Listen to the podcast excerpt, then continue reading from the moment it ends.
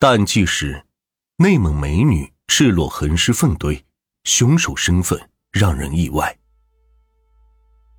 二零零一年的九月五日，家住在内蒙古自治区锡林浩特市的王老汉起了个大早，背着手就往白音希勒牧场走去。他悠然的巡查着牧场，却在走至一个羊粪垛时发现了异常，粪垛的后面。居然露出一双雪白的脚，王老汉使劲的揉揉眼睛，那双脚并没有消失，看来不是幻觉。王老汉壮着胆子往前走去，等他靠近一看，当场吓得差点是晕厥过去。王老汉连连后退，半晌说不出话来。顺着他手指的方向，一名女子正全身赤裸的躺在粪垛的后方。有有有人，这里有个女人。惊吓过后，他慌乱的大喊起来，很快就吸引了周边群众的注意。好心人立即掏出手机报了警，锡林浩特警方迅速出动，赶到现场。警方查看之后，女子已经没了气息，在她旁边全是四散的羊粪，她的脖子有勒痕，嘴角还有沙土，衣服乱七八糟的垫在身后。看到如此惨状，民警倒吸一口凉气。究竟是谁会对一个手无缚鸡之力的女人痛下毒手呢？警方不敢耽搁，立即展开调查。技术人员也对现场环境开始取证。可是由于围观群众太多，案发现场已被严重破坏，很多杂乱的脚印交织在一起，根本无法辨认。民警只能向周边扩展。进行摸排走访，尽快争取第一时间确定受害人的身份。这个人我认识，好像是老赵的女儿。就在此时，一个居民很快便认出女子。根据他透露的消息，警方迅速联系老赵。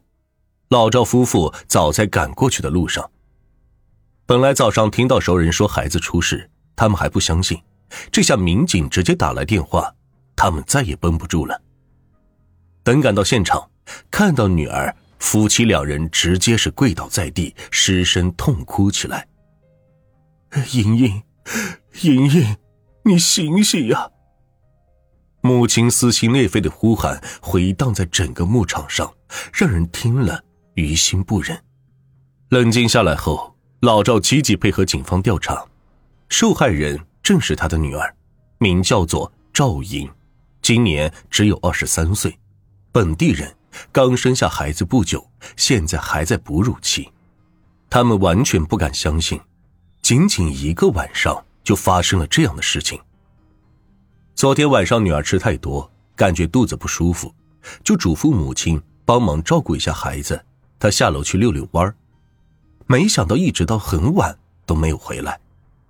由于没有带手机，母亲在楼下找了很久，都不见赵莹的踪影。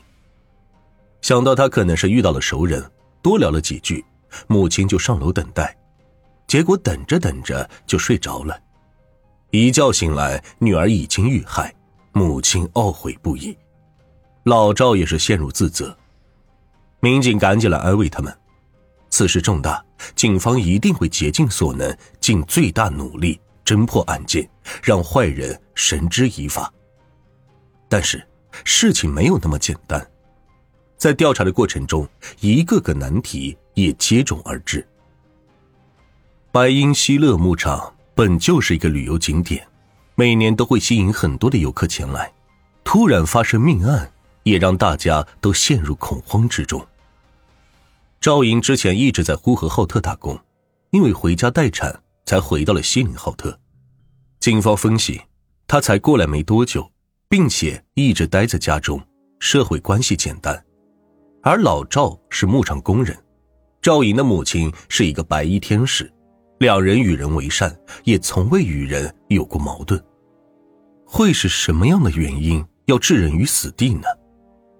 法医初步勘查结果显示，赵莹就是在九月四日晚上八点到九月五日凌晨两点左右遇害的。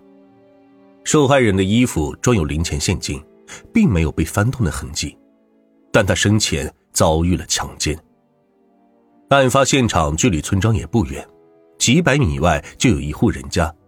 如果受害人大声呼救，是能听到动静的。嫌疑人选择这个地方下手，只有两种可能：要么就是胆大、态度嚣张；要么就是急性作案，临时起意，来不及处理尸体。勘查的时候，有一个疑点引起了民警的注意。通常赵颖遛弯的地方是在牧场的南边，而他遇害却是在北边靠近树林的地方。他为何会出现在这样偏僻的地方？难道是有人约他了吗？如果是这样，那很可能就是本地人或者熟人作案。但是根据以往的办案经验以及现场的情况来看，牧场流动人员很多，治安环境复杂，更像是临时起意，外地人流窜过来作案。民警也兵分两路，不管是熟人还是陌生人，只要是与被害人有过接触的，都要调查。可牧场正值旅游旺季，每天都会有很多游客，想要找到嫌疑人，无异于大海捞针。警方了解到，游客来到这边。都有一个喜好，喜欢品尝当地的美酒，在牧场的周围也有很多的饭店酒馆。如果嫌疑人喝多了，酒后失去理智，导致惨案发生，也是有可能的。根据这个猜测，民警立即针对周边的饭店酒馆进行调查。当天来过牧场的游客一一排查，但都一无所获。外地人作案这块。没有找到任何有价值的线索，而熟人作案也没有取得突破性的进展。日子一天天过去，案件陷入了僵局。老赵和妻子日日寝食难安，身体也逐渐被拖垮。特别是每当逢年过节、家家团圆的日子，只有自家没有期盼，阴阳相隔。此时，警方也承受了巨大的压力。由于当时技术条件有限。基因检测还未普及，所以即使在赵颖身上提取到了嫌疑人的 DNA，也无法查找到嫌疑人。这起案子也成了一个悬案，警方一直未放松警惕对该案的调查。新入职的警员进入警局都要了解熟悉该案。